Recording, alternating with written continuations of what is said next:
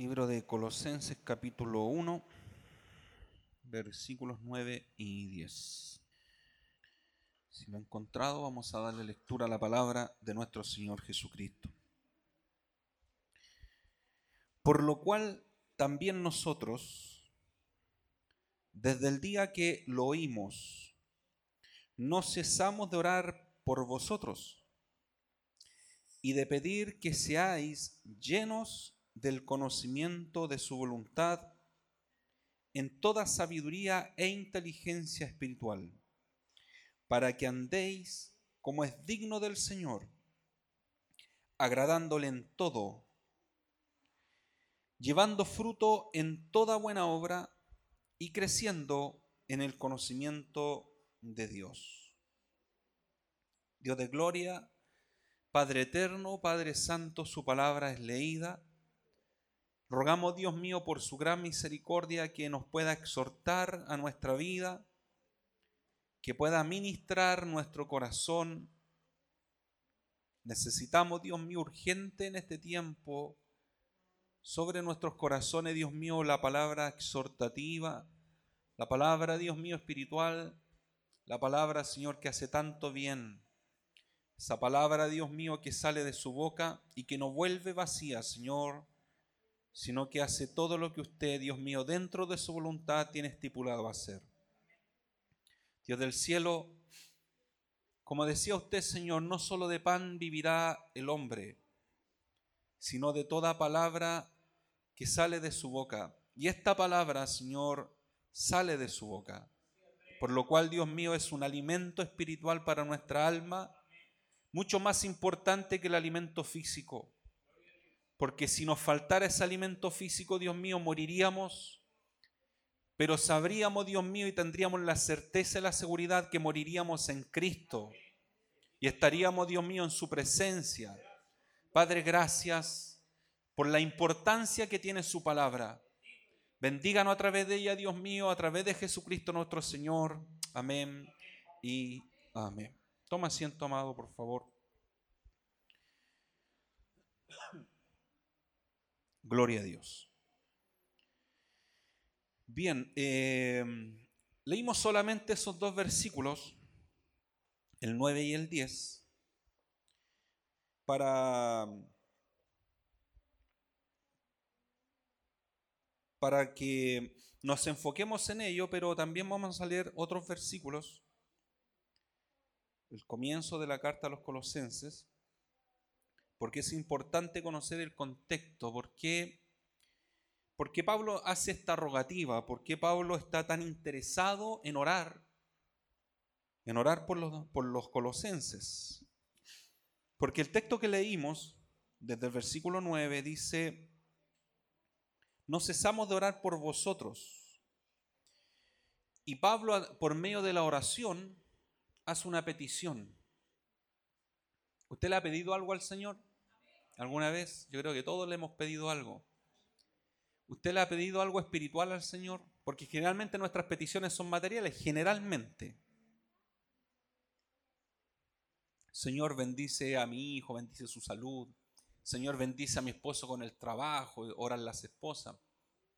Señor, bendice la iglesia, Dios mío, lleva a los hermanos. Señor, bendíceme con el autito, Dios mío. Bendíceme con ese pequeño auto Audi que te estoy pidiendo, Señor. Generalmente nuestras peticiones son materiales, pero Pablo hace un alcance y, hace una oración, o, él describe el tipo de oración que hace en esta carta. El apóstol hace una, una descripción del por qué él ora.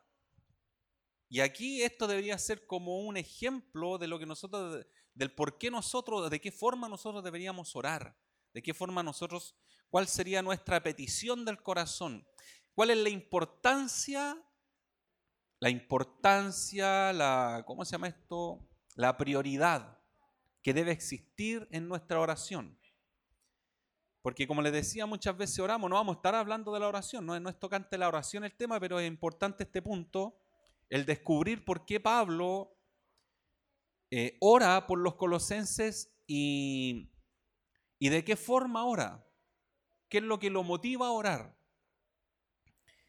el versículo 9 dice así, no cesamos de orar por vosotros y de pedir, ¿qué es lo que pide el apóstol? Pide que la iglesia de Colosas sea llena del conocimiento de la voluntad de Dios, ¿bajo qué? Bajo la sabiduría y la inteligencia en el Espíritu. Esa es la petición que hace Pablo a Dios por los colosenses. ¿Se imagina nuestras oraciones fueran así de espirituales? Señor, oh Dios mío, que la sabiduría y la inteligencia de su Santo Espíritu reposen en los corazones de tus hijos para que alcancen el conocimiento pleno de tu voluntad. Oiga, solamente orar con eso se me cae una lágrima. Entonces Pablo está preocupado por la iglesia. Aquí hay un padre espiritual, aquí hay un verdadero padre espiritual que está preocupado por sus hijos espirituales.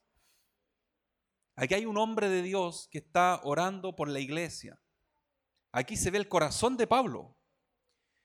Y lo más increíble de todo es que Pablo no fundó la iglesia de Colosa. Pablo no les predicó. ¿Se da cuenta lo que es el corazón de un pastor que ama a las ovejas? No es que yo estoy preocupado de, la iglesia acá. No me interesa lo que está pasando con la iglesia allá a la vuelta. Y eso se llama egoísmo. Deberíamos estar preocupados y orar los unos por los otros. Y si hay un pastor que hoy día está entrando en tela de juicio a través de los, de los medios sociales y le están dando duro, quizá nosotros deberíamos estar orando por él para que Dios le dé la paz. Pero muchas veces estamos orando para que caiga, Qué bueno que le pasó.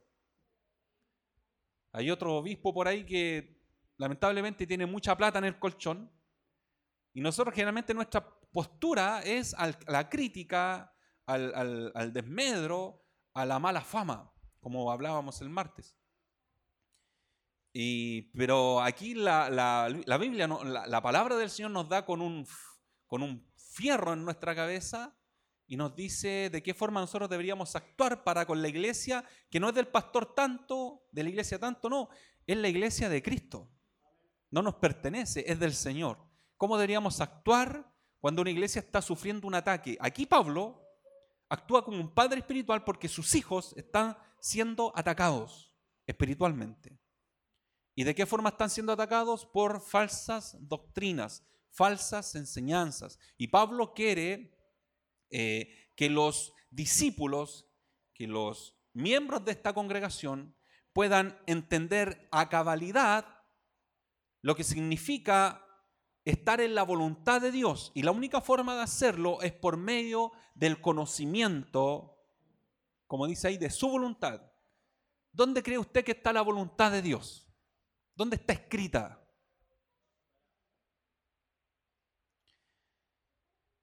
Esta es la voluntad de Dios. Si usted quiere saber cómo vivir, lea la Biblia.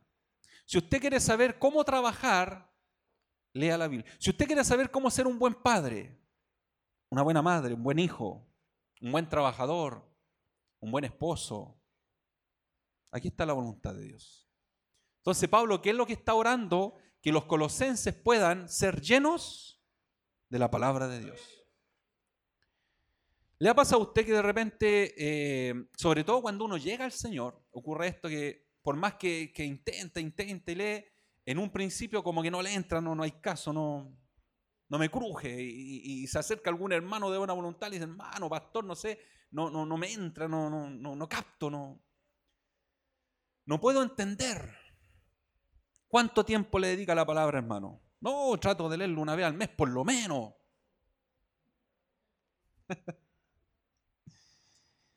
Em, es difícil que entre la palabra así una vez al mes. Trate de almorzar una vez al mes.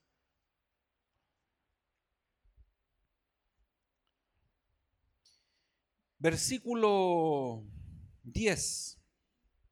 ¿Por qué las personas tienen que ser llenas del conocimiento de Dios? Les decía recién. La única forma de agradar a Dios es por medio del conocimiento de su palabra para hacer para vivir conforme a lo que está escrito, el apóstol lo dice, la finalidad del estudio, del conocimiento de Dios, no es para vanagloriarse de que sé mucho, no, es para andar dignos del Señor, agradándole en todo, llevando fruto y creciendo en su conocimiento. Tiene varias cualidades y características el por qué el apóstol está orando por la iglesia para que sean llenas del conocimiento de él. Ahora, eh, como un buen padre espiritual, el apóstol Pablo eh, les decía que él no fundó la iglesia a los colosenses. Él le escribe la carta solamente. Vamos a ver quién la fundó. Según los estudios teológicos, aquellos que se interiorizan en estudiar un poco la historia de la iglesia, vamos a, dar un, vamos a leer un nombre aquí que se supone que este varón de Dios es el que fundó la iglesia de Colosas. Versículo 1 del capítulo 1, hermana Mari, por favor, vamos a leer juntos. Hasta el versículo 8 vamos a leer, ¿ya? Pablo, apóstol de Jesucristo por la voluntad de Dios, y el hermano Timoteo.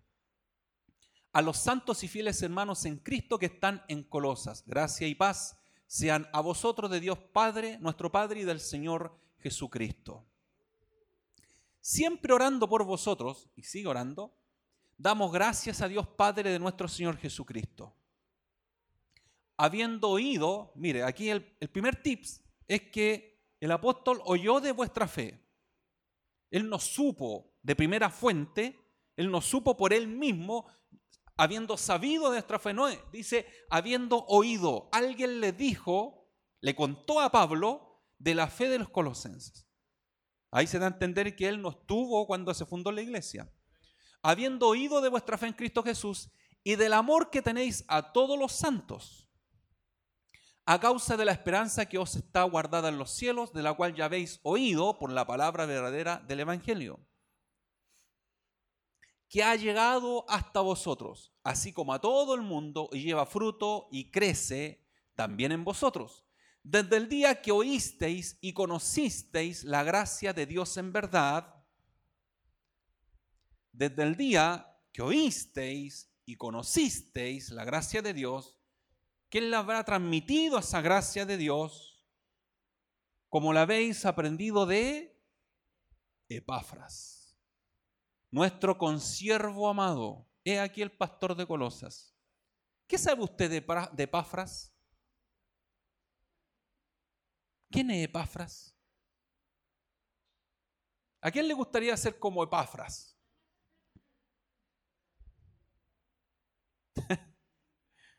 No, me gustaría ser como Pablo. A mí me encantaría ser como Pablo. Y voy a llegar a ser como Pablo, porque Pablo era calvo. Por último. Pero Epafras, Epafrodito, como lo había aprendido de Epafras, nuestro consiervo amado, que es un fiel ministro de Cristo, ¿para quién? Para ellos. Entonces, ¿quién es el fiel ministro de Cristo en la iglesia de Golosas? Epafras. Ahí el pastor, descubrimos al pastor de la iglesia de Golosa. Oiga, y el pastor no lo conoce nadie. Todos conocen al apóstol Pablo. El apóstol está en todos los seminarios, en todos los congresos, congresos que hacen a nivel nacional, está Pablo. Después invitan a Pedro. Si quieren un poco más de legalismo, invitan a Pedro. Y si quieren hablar del amor, invitan a Juan.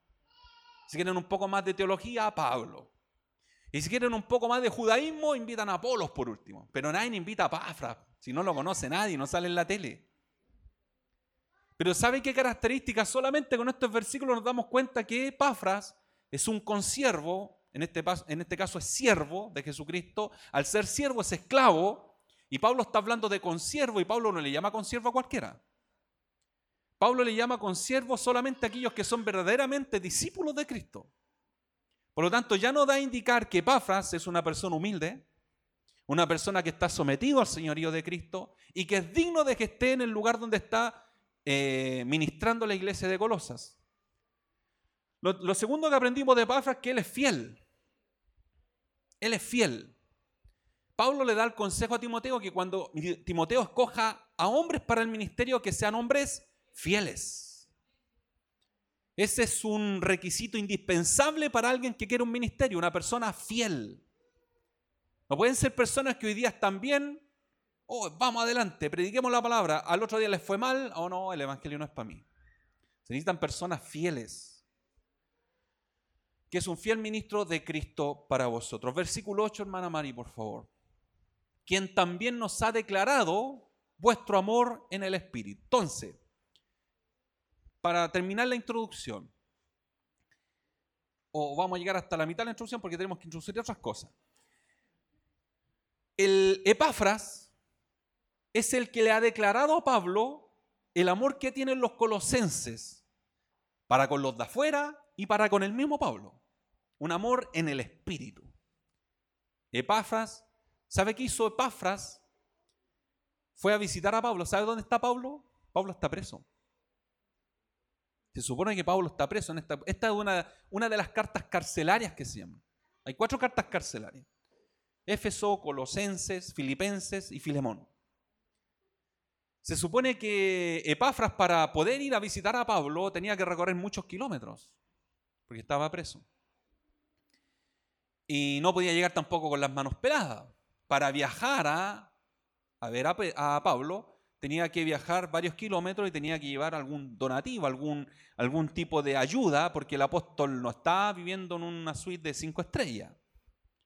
No, estaba preso por la causa de Cristo. Y él mismo dice, yo preso en el Señor.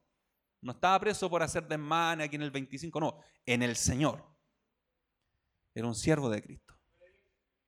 Entonces Epafras está preocupado por la iglesia. ¿Por qué? Porque cuando uno lee la carta más adelante, se va dando cuenta que hay falsas doctrinas que se están introduciendo en la iglesia, que hay falsos maestros que están introduciendo herejías, ni siquiera falsas doctrinas, herejías en la iglesia. Y Epafras no sabe qué hacer.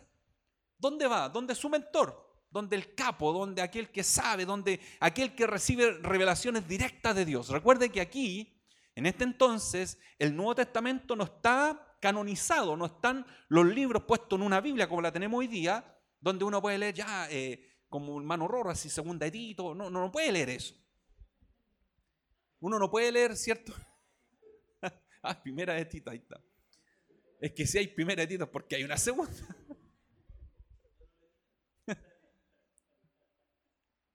Entonces, como no tienen el canon, no tiene la Biblia, Pafras, existe solamente el Antiguo Testamento, aquí se está escribiendo el Nuevo Testamento a través de los hechos, eh, tiene que dirigirse al apóstol de los apóstoles, a Pablo, el que recibe esa revelación de, de Jesucristo y va a verlo a la cárcel.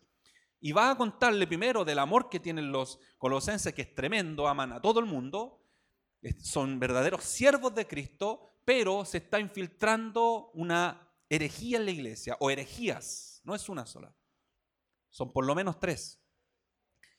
Y, el pastor de la iglesia, que es Epafra, está preocupado por la iglesia. Está preocupado por la iglesia. Por lo tanto, va a ver a Pablo para recibir consejería. Y le dice a Pablo, Pablo, ¿qué puedo hacer? Y Pablo le escribe esta carta maravillosa, la carta a los colosenses. Veamos de qué está preocupado Pablo o cuáles son, mejor dicho, las herejías que está haciendo, que está combatiendo Pablo hacia la iglesia de Colosas. Por lo menos tres. Versículo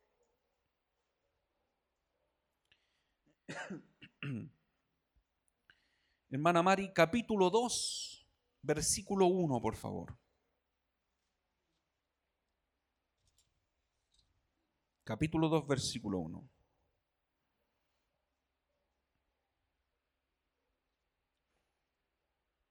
Mire lo que está, lo que dice Pablo. Cuando yo leo estas palabras, yo veo a un guerrero, un hombre que está, está dispuesto a dar su vida por la iglesia. Él dice, porque quiero que sepáis cuán gran lucha sostengo por vosotros. O sea, Pablo está, está preso, está preso. ¿De qué manera puede luchar una persona presa? ¿De qué manera cree usted que un, preso puede luchar por la iglesia? Orando, intercediendo.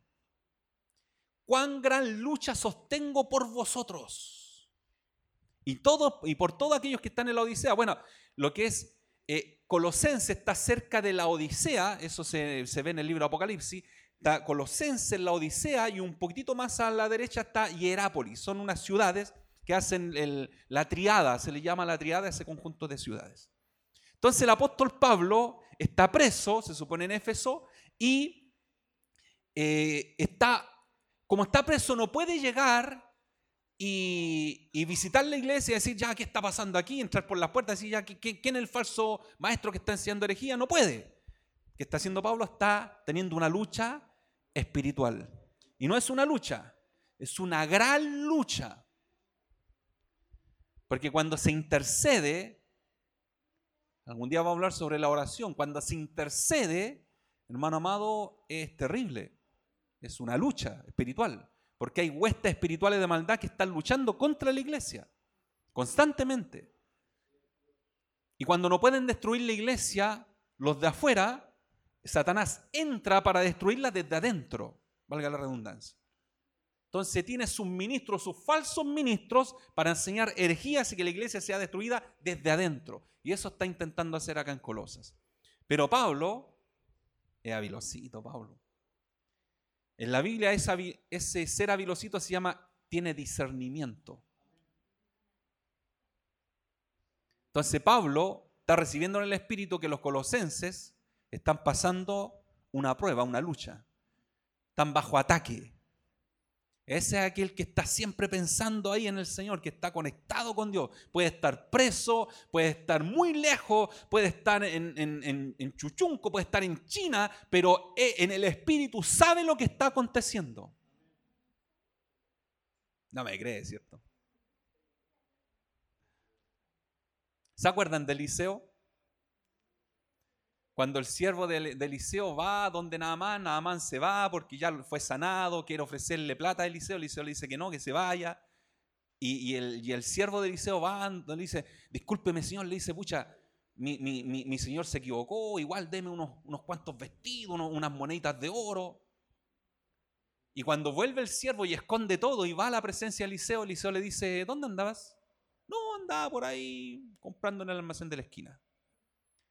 Y Eliseo dice, ¿no estaba mi corazón contigo? ¿Por qué te llenaste de avaricia? Le dice. Eliseo estaba en la casa, pero Eliseo estaba mirando lo que estaba aconteciendo afuera. Cuando los asirios quieren atacar a Israel no pueden. ¿Por qué? Porque Eliseo recibe de Dios cuáles son los ataques que van a recibir los israelitas y le comenta al rey dónde van a atacar. Es un hombre que está conectado con Dios. Todo, aquel que está conectado con Dios eh, vive una vida sobrenatural. Son cosas que no se pueden entender. Las disciernen en el Espíritu. Entonces Pablo tenía una lucha tremenda por los colosenses, por todos los que están en la Odisea y por qué más, por todos los que nunca han visto mi rostro. No es que de repente uno ora solamente por los que, los que uno conoce, no va. Señor, bendice al hermano. Pero de repente hay hermanos que uno no conoce, hay gente que uno no conoce, pero si Dios le insta a orar por esos que no conoce, ore porque a lo mejor algo está sucediendo ahí. Interceda por ellos. Mire las enseñanzas que nos da el Señor. Intercedamos por aquellos que no conocemos también. Bien, entonces Pablo tiene una lucha constante. Está en la cárcel, pero está orando. No le interesan los barrotes, no le interesan los, los grilletes, le interesa la iglesia de Cristo. Él está preso, pero su espíritu no está preso, su voz no está presa. Y de la cárcel salen cartas maravillosas, las cuales a nosotros nos edifican al día de hoy. De la cárcel salieron estas cartas. Versículos 8 y 9, hermana Mari, por favor. Versículo 8 del capítulo 2. Veamos qué es lo que está dañando la iglesia o intenta dañarla. Pablo dice, mirad que nadie os engañe por medio de filosofías y huecas sutilezas, según las tradiciones de los hombres, conforme a los rudimentos del mundo y no según Cristo. Entonces aquí nos damos cuenta primero que hay una corriente filosófica que intenta eh, inmiscuirse, infiltrarse en la iglesia de Cristo para enseñar cosas que no son bíblicas, para enseñar argumentos humanos que no están escritos en la palabra de Dios, que no están dentro de la voluntad de Dios. Y Pablo enumera algunas corrientes filosóficas que se tratan de infiltrar en la iglesia. Versículo 9 dice, ¿por qué Pablo dice que estas corrientes filosóficas no sirven? Estas creencias en la filosofía no sirven. ¿Por qué? Porque en Cristo habita corporalmente toda la plenitud de la deidad. En otras palabras, Pablo dice, porque Cristo es Dios. ¿Hay alguna corriente filosófica en este tiempo que dice que Jesucristo no es Dios? ¿Cuál? los testigos de Jehová. Pleno siglo XXI, ellos dicen que Jesucristo no es Dios. Esa es una corriente filosófica con las cuales Pablo en el siglo I está luchando y está orando y está reprendiendo aquellas legiones, aquellas falsas doctrinas. Por lo tanto, la iglesia está siempre, desde siempre la iglesia, desde que nace hasta que Cristo se la lleve, la iglesia siempre va a estar bajo ataque, siempre. Si él dijo, mira, con, el árbol verde hicieron lo que quisieron, ¿cuánto, ¿cuánto más con las ramas secas, refiriéndose a nosotros?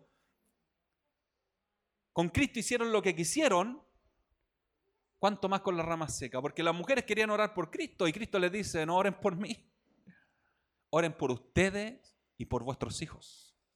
Porque si con el árbol verde hicieron lo que quisieron, ¿cuánto más con las ramas secas?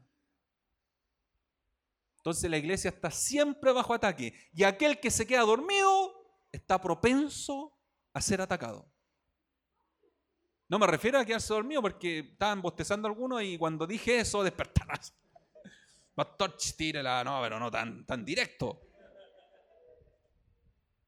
Me refiero a quedarse dormido espiritualmente. Dejar de orar, dejar de buscar de Dios. ¿Cuándo se nota una persona que está dejando de orar? Se deja de congregar. El primer indicio de una persona que está bajo espiritualmente se deja de congregar. Pastor, no, me discuta, eso es una realidad.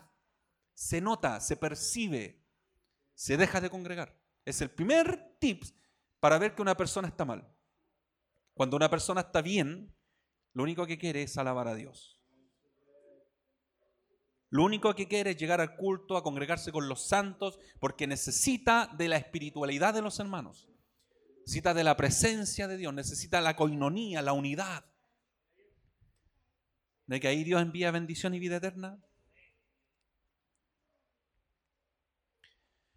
Entonces, hay una corriente filosófica en la iglesia de los colosenses que se quiere infiltrar, que está diciendo que realmente Cristo, o mejor dicho, al igual que Cristo, que es más o menos como un ángel, dicen ellos, hay muchos dioses que pueden ser igual que Cristo. Esa era la corriente que se estaba infiltrando en Colosa, una de ellas, una de las falsas doctrinas.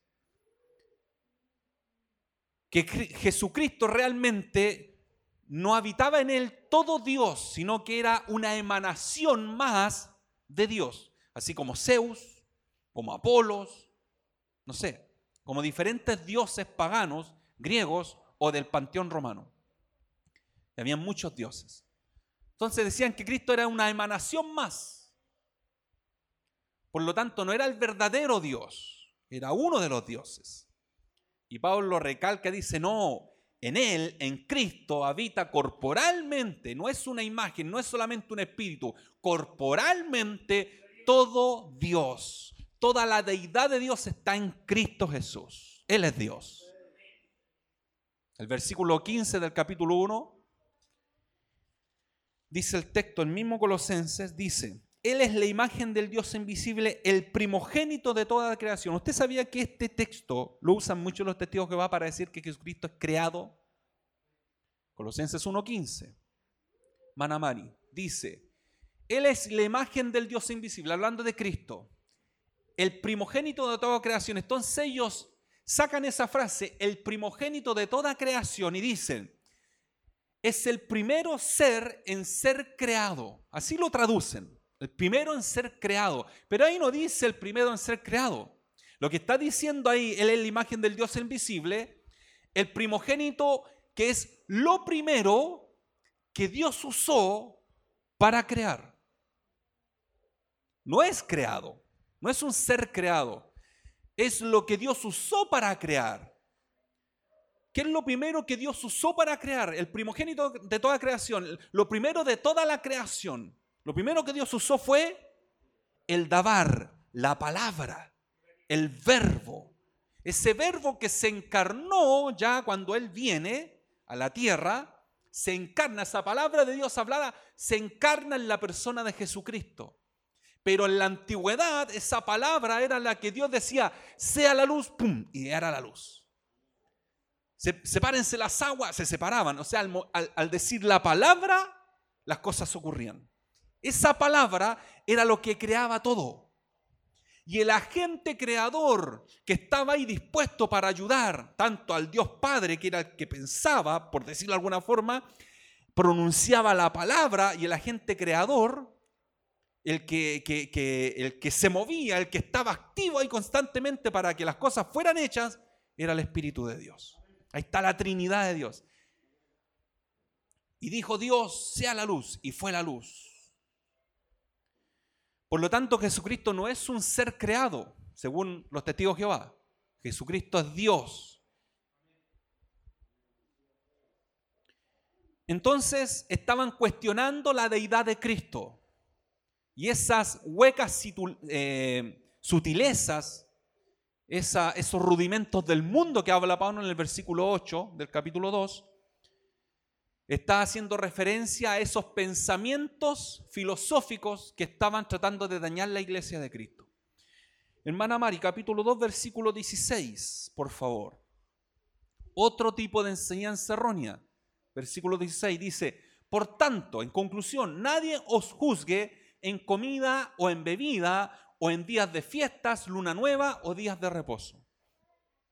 Pregunta, ¿hay alguna religión hoy día que hace dietas, que se congrega ciertos días solamente, en este caso guardan el sábado? Los adventistas. También es una secta. El adventismo es lo mismo que el jehovismo, los testigos de Jehová. De ahí nacen incluso.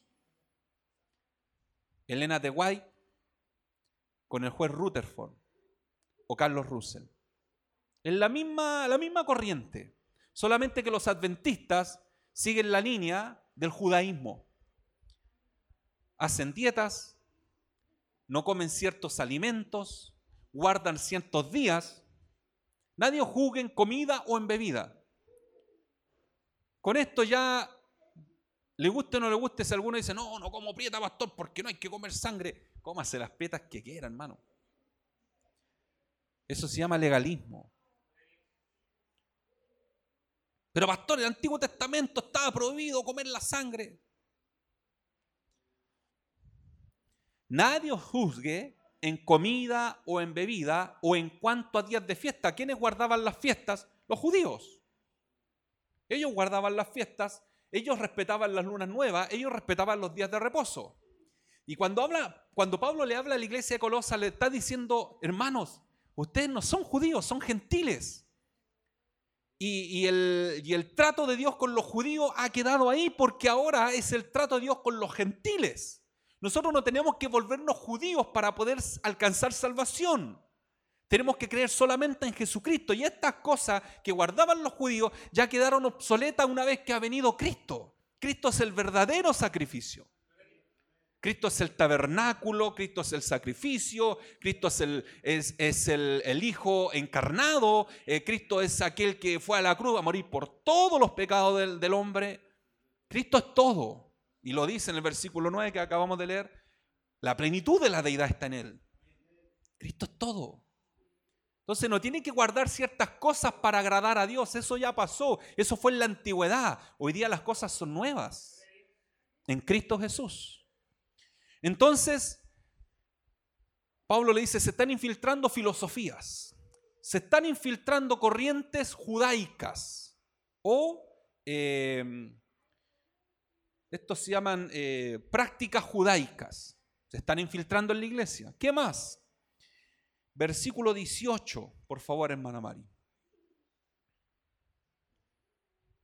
Nadie os prive de vuestro premio, afectando humildad y culto, mire, a los ángeles, entremetiéndose en lo que no ha visto, vanamente hinchado por su propia mente carnal. ¿Sabe lo que estaba pasando en la iglesia? En que estos falsos maestros estaban enseñando que no bastaba solamente con el conocimiento de Dios a través de la palabra por medio de Cristo. No, usted tenía que tener un conocimiento aún más elevado. Aquí es donde entramos ya al gnosticismo puro. El gnosticismo es un nuevo conocimiento, una nueva revelación. Y miren lo que le voy a decir. Con esto a lo mejor, y si se está grabando, a lo mejor cuando vean a alguien vea el video, capaz que me, me tilde de hereje. Pero, ¿sabía usted que hoy día en la iglesia evangélica se ven corrientes gnósticas? De personas que piensan, piensan y lo predican, de que usted cuando llega al Señor recibe el Espíritu, y esto también lo dije el martes creo, recibe el Espíritu de Dios, pero todavía le falta un nuevo conocimiento del Espíritu que se llama el bautismo del Espíritu. Y que no basta solamente con haber creado en Cristo, sino que algún día va a tener la experiencia del bautismo en el Espíritu y ahí recién va a estar completo. ¿Sabe cómo se llama eso? Gnosticismo que piensan que tienen que tener una experiencia sobrenatural para realmente decir, Cristo habita en mí. Y no es así. Entonces dicen que hay, con eso están diciendo que hay cristianos de dos categorías, los espirituales y los super espirituales. ¿Ha visto estos que salen en la tele pegando con la chaqueta, poniendo la Biblia en el suelo y que los que están ahí no pueden pasar más allá de la raya de la Biblia y se caen y se retuercen? Bueno, ellos están predicando que se supone que ellos tienen un poder sobrenatural que está por sobre de la congregación, que es un poder que solamente algunos iluminados lo tienen, no todos. Y lamentablemente eso también se predica en las iglesias pentecostales, no solamente en la televisión. Porque hay muchos que enseñan, hermano, venga para que usted reciba el Espíritu. ¿Sabe cuándo usted recibe el Espíritu? Cuando ha aceptado a Cristo en su corazón. Cuando una persona ha aceptado a Cristo en su corazón, cuando su vida es cambiada. No es por medio de una oración. Si bien nosotros hacemos una oración que le llamamos la oración de fe, Romanos 19, si confesares con tu boca, pero eso es solamente una oración porque sale escrito en la palabra, pero no significa que la oración es mágica, no significa que usted va a repetir conmigo y ahí en el momento creyó y recibió al Señor y es salvo, no. Usted puede repetir mil oraciones y no creer. ¿Cuándo se nota una persona que es salva? Porque su vida es cambiada. Su vida es transformada. Pero pastor, yo hice la oración, pastor. Se lo juro. ¿Cuántas personas no han pasado nuestras campañas evangelísticas? Confesando a Cristo como Salvador y al otro día andan peor que como llegaron. No han conocido a Cristo. Por eso es tan importante el conocimiento de Él.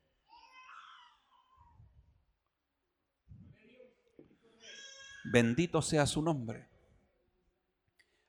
Eh, afectando humildad y culto a los ángeles, entremetiéndose en lo que no ha visto, vanamente hinchado por su propia mente carnal. Entonces, lo que ellos piensan, los gnósticos colosenses en este punto, lo que ellos piensan en que hay un poder sobrenatural que llega y habita sobre algunos solamente.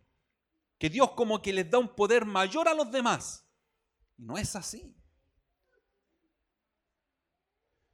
Juan le dice a la iglesia, vosotros, a todos, tenéis la unción del santo.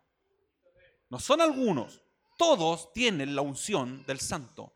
Todos aquellos que han sido bautizados, Romanos 6.4, aquellos que han sido bautizados en Cristo Jesús, lo que significa el bautismo significa ser llenos, completos, ser sepultados, sumergidos, estar llenos de Él. Estar en Cristo Jesús por la fe no es para alguien especial, es para la iglesia en general. No hay cristianos de primera o segunda categoría, no, no existen. Hay solamente un tipo de cristiano, aquellos que han tomado su vida y la han derramado en sacrificio a los pies del Cordero. Aquellos que han entregado su vida, sus pasiones y deseos y la han entregado a la voluntad del Señor y hacen como el Señor les dice que haga. Eso es lo que dice la palabra. Entonces, están los, los filósofos, miren las corrientes que hay en la iglesia colosa o que se están infiltrando. Los filósofos, versículo, capítulo 2, versículo 8, están los, los judaizantes, versículo 16, está el gnosticismo colosense, versículo 18, y el versículo 20, hermana Mari, por favor. Versículo, capítulo 2, versículo 20. Dice así. Pues si habéis muerto con Cristo en cuanto a los rudimentos del mundo, y Pablo le hace una pregunta a los colosenses, ¿por qué, como si vivieses en el mundo, os sometéis a preceptos? Habían hermanos que se estaban sometiendo a preceptos que estaban enseñando estos falsos maestros. Versículo 21. ¿Cuáles eran estos preceptos? Tales como, no manejes, no gustes, ni aún toques. Versículo 22 en conformidad, y dice Pablo, esos mandamientos son conforme a doctrinas de hombres, cosas que todas se, destruyen con el uso. Verso 23. Tales cosas tienen a la verdad cierta reputación de sabiduría, es como si fueran cosas muy sabias, y no, el que hace esto realmente está viviendo en el espíritu, en culto voluntario, en humildad y en duro trato del cuerpo, pero el no gustes, no toques y no manejes no tienen ningún valor contra los apetitos de la carne. ¿Eso sabe cómo se llama? Ascetismo. Hermano, voy a ayunar hoy día para que se me quite esta, esta, esta carnalidad que tengo. Y empiezan a sacrificar la carne. Voy a ayunar porque yo sé que el Señor me va a ayudar y, voy a, con este ayuno voy a dejar de ver películas pornográficas. Con este ayuno.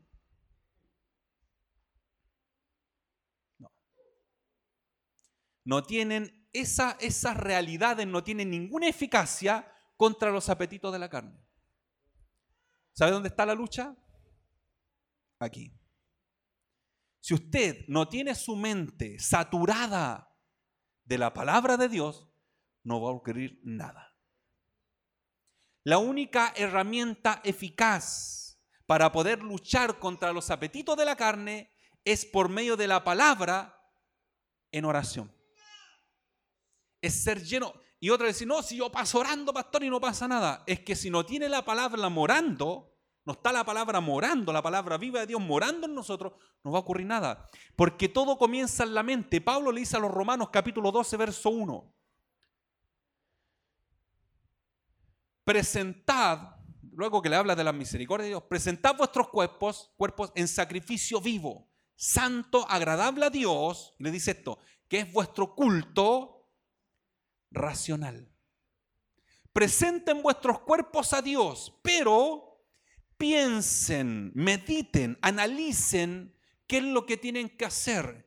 Y le empieza a hablar del cambio de mente, la metamorfosis que ocurre en el interior. La única forma que ocurra es que primero haya una metonimia que se llama que es el cambio de mente. La única forma de cambiar actitudes es cuando cambio mi mente, mi manera de pensar me lleva a cambiar mi manera de actuar. No hay otra forma. Hay muchos que piensan cambiar su manera de actuar, pero su mente sigue siendo la misma. Mientras siga, para aquellos que les gusta ver muchas, eh, muchas veces cosas indeseables, películas pornográficas, mientras no cambia el chip de su mente, de los deseos que tiene en su mente, sus actitudes van a seguir siendo las mismas. Y la única forma de que cambie su mente es que su mente sea saturada, llena de la palabra de Dios. Sea capturada, sea esclava de la palabra de Dios. Eso eso es a grandes rasgos con lo cual Pablo está luchando cuando él dice, cuán gran lucha sostengo por vosotros contra esas doctrinas, Pablo está orando. Epafras le acaba de contar todo lo que está ocurriendo en la iglesia. Imagínense todo lo que está ocurriendo en la iglesia y entre comillas es una iglesia sana, pero está siendo atacada por los falsos maestros. Bueno, ahora vamos a la palabra. Es que es verdad. No es jactancia porque suena jactancioso, pero no es así. Esa era la introducción. Versículo 9. La palabra es cortita. Entonces Pablo después de orar y después de hablar con Epafras le dice, por lo cual también nosotros, desde el día que lo oímos, que oyó Pablo, oyó a Epafras, lo que le dijo de los colosenses. No cesamos de orar por vosotros y de pedir, ¿qué es lo que pide Pablo? Que sean llenos del conocimiento de la voluntad de Dios. ¿Cómo? En toda sabiduría e inteligencia espiritual. ¿Sabe lo que significa sabiduría e inteligencia espiritual? ¿Sabía usted que la sabiduría en cierta forma es el conocimiento de la palabra de Dios. Eso es sabiduría. ¿Se acuerdan el texto de Proverbio 1.7 que dice, el principio de la sabiduría es el temor de Jehová? Bueno, una persona puede temer a Dios y la única forma de temerle, cuando hablamos de temor, hablamos de reverencia, no de miedo, de reverencia a Dios. La única forma en que una persona puede reverenciar a Dios es conocer lo que Dios ha hecho por su vida. Es la única forma. Cada vez que Israel tuerce el camino para con Dios, cada vez que Israel se desbanda, cada vez que Israel se aparta de la verdad de Dios, Dios siempre le recuerda lo mismo. Si usted lee los profetas, los libros de los profetas menores, lee el, vagabundeando Israel por el desierto, Dios siempre le dice, recuerda cuando yo te saqué de Egipto. Así le dice. Recuerda cuando estabas esclavos en Egipto. Dios lo que quiere es recordar de dónde estaba Israel y de dónde Dios lo sacó. Una persona cuando entiende la gracia de Dios en su vida, cómo Dios lo rescató, dónde estaba y a dónde está ahora, esa persona lo único que hace constantemente es ser agradecido con Dios. Pero si no tiene conocimiento de aquello, es muy improbable, es muy improbable que pueda alabar a Dios porque no le conoce. ¿Dios ha hecho algo por usted? Dios nos dio la vida. Efesios 2.1 dice, y Él os dio vida cuando estabais muertos en vuestros delitos y en vuestros pecados.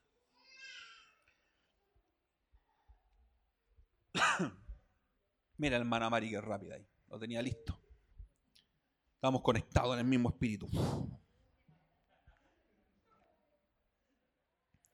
Entonces, conocimiento de su voluntad, versículo 9. ¿Qué es lo que está viendo Pablo entonces? Que los colosenses tengan un conocimiento acabado de lo que es la palabra de Dios. El versículo 16, hermana Mari, del capítulo 3, del mismo libro Colosenses, 3.16. La misma carta, para no salirlos del contexto. ¿Qué dice? La palabra de Cristo more, ¿cuánto? En abundancia. ¿Sabe que esa palabra en abundancia Quiere decir, es como si usted llena este vaso y, les, y una vez lleno el vaso, usted le sigue echando agua. Eso es abundancia. O sea, ¿qué quiere decir esto? Que la palabra de Cristo mora en abundancia cuando usted le pregunta en un texto, usted, el computador que tiene en la cabeza, está en tal lado. Y, hermano, y esta frase está en tal lado. Oiga, y esta está en tal lado. Una máquina. Pero el apóstol Pablo, en el versículo 9, toma dos palabras, le acabo de decir, sabiduría e inteligencia. No basta solamente con aprenderse los textos de memoria, eso puede ser sabiduría, que es conocimiento. Inteligencia espiritual significa poner en práctica el conocimiento. O sea, una persona puede saber mucho, y los hay, saben mucho, pero su vida no va de acorde a lo que saben deja mucho que desear. Por lo tanto, no basta solamente el conocimiento, lo que tienen que poner en práctica lo que aprendieron. Entonces nosotros no sacamos nada con venir para acá a aprender y decir, oh, el pastor que se alargó hoy día me tenía chato. Con aprender, si mañana, hoy día mismo no ponemos en práctica lo aprendido, vamos a seguir siendo los mismos. Que la palabra de Cristo more en abundancia en vosotros, enseñándoos y exhortándoos unos a otros en toda sabiduría, cantando con gracia en vuestros corazones al Señor con salmos e himnos y cánticos espirituales. ¿Sabe lo que hace una persona cuando está llena de Dios por medio de su palabra? Hermana Mari, coloque Efesios 5:18. Por favor.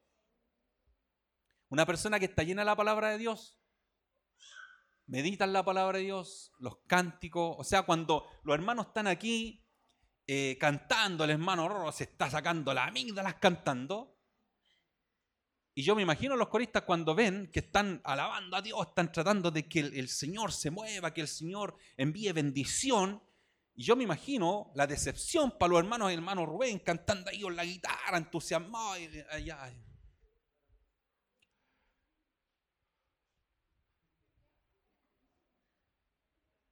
Qué triste. Una persona que está llena de la palabra, ¿sabe lo que hace? Está teniendo un, noviazgo con el Señor ahí, en, el rinconcito ahí.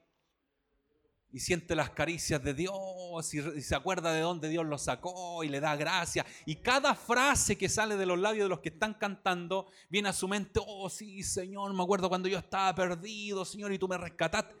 Tiene un pololeo con el Señor ahí, está en plena, de repente nos falta el niño así, papá. Oh, está en plena con Dios y ahí nos falta el, espiritual que lo molesta.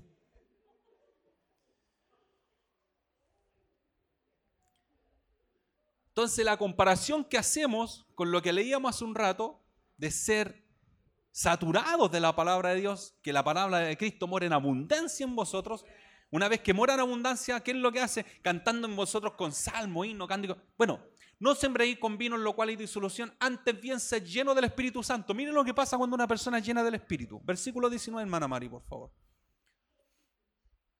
Hablando entre vosotros con salmos, con himnos y cantos espirituales, cantando y alabando al Señor en vuestros corazones. Una persona se nota cuando una persona anda en el Espíritu. Una persona que anda en el Espíritu no llega al lado suyo y ¿subiste lo que le pasó al hermano, no? Oh, y predica. Una persona llena del Espíritu, hermano, ¿cómo está en el Señor? Oh, alabemos al Señor juntos, mire que el Señor es bueno con nosotros. Pero no sabe nada, no, no se mete en esas cuestiones, usted no está robasura, usted alaba a Dios no va. Una persona que edifica. Una persona llena del Espíritu. Qué diferente es cuando de repente, oh, los hermanos que están llenos del Espíritu son las personas que más eh, aspavientos hacen dentro de la iglesia. No, la persona llena del Espíritu es la persona que manifiesta cualidades, características del fruto del Espíritu. El amor, el gozo, la... ¿cómo está hermano? Bien, aquí estamos. Anda en el Espíritu. Manifiesta gozo. ¿Quién va a andar enojado con el Señor? ¿Quién puede estar enojado con Cristo después de todo lo que hizo por nosotros? Nadie. Todo lo contrario, el gozo fluye. Bendito sea el Señor. Entonces el mismo versículo 1.9 del libro Colosenses. Disculpe, hermana Mari, que estemos para allí y para acá. Entonces decíamos que sabiduría es el conocimiento que se puede adquirir, pero sin la inteligencia no sirve de nada. Porque la inteligencia es poner en práctica esa sabiduría. Y todo esto es espiritual. Sea, rogarle al Señor, Señor, lléname de tu sabiduría, pero también la inteligencia espiritual en el Espíritu, Señor. No quiero ser el mismo y lo que escuché, las palabras que he escuchado, lo que he leído, Señor, quiero ponerlo en práctica en mi vida. Versículo 10. ¿Con qué finalidad de llenarse de la palabra de Dios? Ponerla en práctica para que andéis como es digno del Señor. El Señor se merece que nosotros mostremos dignidad a su evangelio. Que las personas no hablen mal del Señor por culpa nuestra. Que cuando las personas me conozcan en el trabajo no me conozcan por el flojo, por el que saca la vuelta, por el que llega atrasado, por el que no paga la VIP, el que dice chistes de doble sentido delante de los compañeros inconversos. No, que los demás me conozcan, no, ese es cristiano, es canuto, ese es fanático, va toda la semana a la, iglesia. y dice que quiere orar por mí, para que me convierta. No, este está loco. Para que andéis como es digno del Señor, agradándole en todo, llevando fruto en toda buena obra y creciendo en el conocimiento de Dios.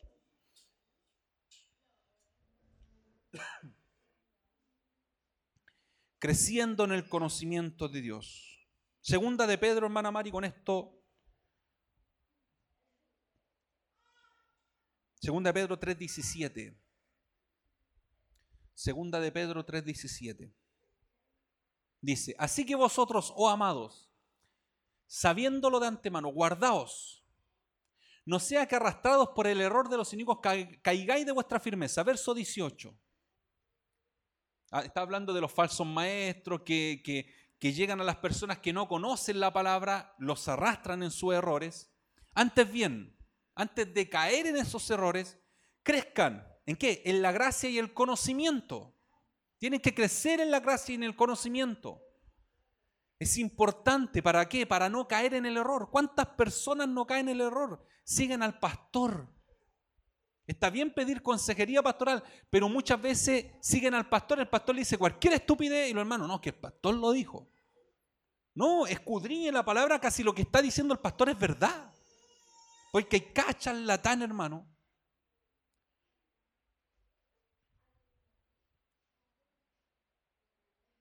Hay tanta invención humana dentro de la enseñanza evangélica que lamentablemente hay muchas personas que estando en Cristo viven prisioneras de la fe, de la religión. Estando en Cristo, teniendo la libertad en Cristo, no son libres. Viven atadas del sistema religioso. Y son parte de lo que Pablo le está enseñando a los colosenses a, a descubrir la falsedad. Son parte de aquellos que no gustes, no toques, no manejes, hermanito, no coma eso. Hermanito, vistas así, porque eso es de Dios. No gustes, no toques, no manejes. Y hay personas que no son libres y piensan que están, eh, porque se visten, no sé, el caso de las mujeres se visten con un pantalón, piensan, oh, estoy deshonrando a Cristo. No, deshonra a Cristo cuando usted pela a otra persona. Cuando usted habla mal del otro, ahí deshonra a Cristo. Ahora, si se va a vestir con un pantalón provocativo, con una minifalda. Pero, pero es extraño si uno ve a las personas, predican en contra de eso, no, hay que usar falda, y después uno ve a la misma mujer que predicó eso en la feria con pantalones. No entiendo eso, esa religiosidad, esa hipocresía. Disculpe que lo diga así, pero es hipocresía. Usted es aquí y así como es aquí en la quebrada del ají. De la misma forma. Le gusta que le guste. Mientras le gusta a Dios está todo bien. Y la palabra del Señor nos habla de que nosotros tenemos que vestir con decoro, con modestia, con pudor. No con vestido ostentoso, pero no habla nada del pantalón, ni de la corbata, ni del vestón.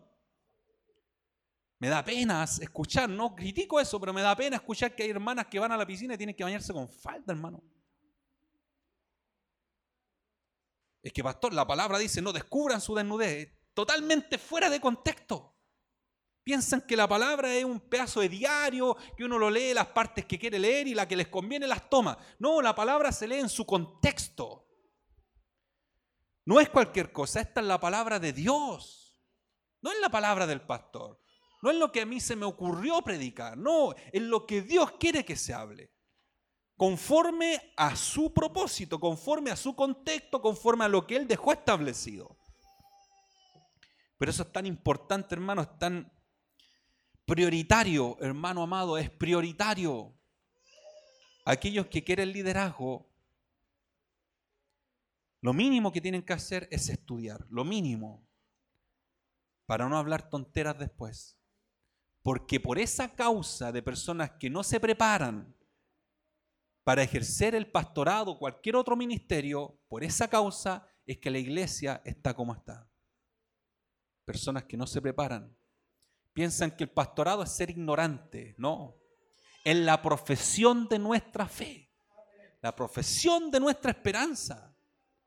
Y cuando hablo de profesión estoy hablando del, del, máximo honor, estoy hablando de que si Dios nos llamó, su llamamiento santo, a la profesión que nos llamó, tenemos que hacerlo con excelencia. Y si tengo que prepararme para enseñarle a un pueblo, tengo que hacerlo. Y si tengo que desvelarme por estudiar algo, tengo que hacerlo.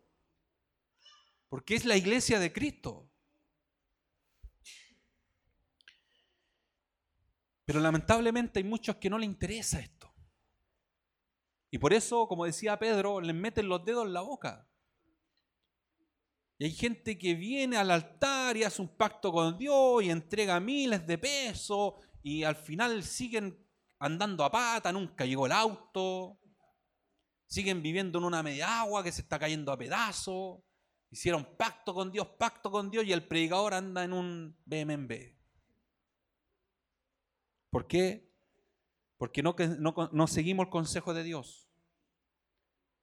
Que seamos llenos del conocimiento de su voluntad.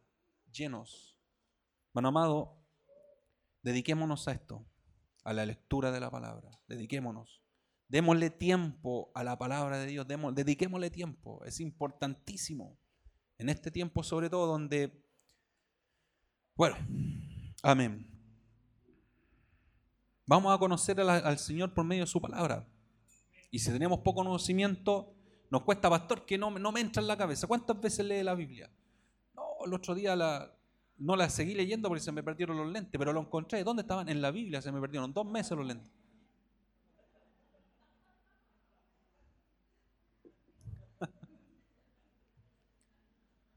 Bendito sea el Señor. Vamos a orar.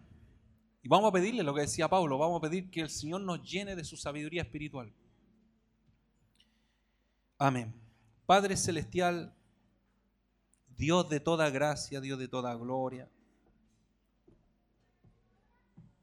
Cuántas corrientes, Dios mío, filosóficas.